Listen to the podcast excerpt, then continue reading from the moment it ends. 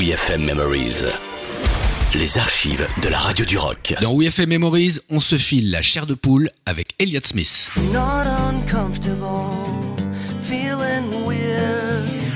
Dans nos archives, une des sessions cultes de WeFM quand on a reçu le chanteur-poète américain Elliott Smith.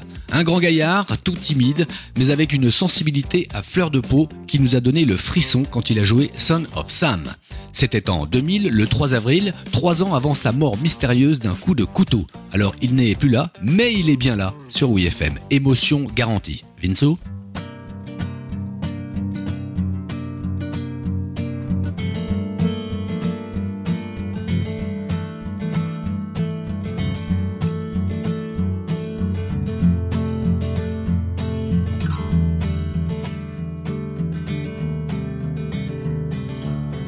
Something's happening, don't speak too soon. I told the boss on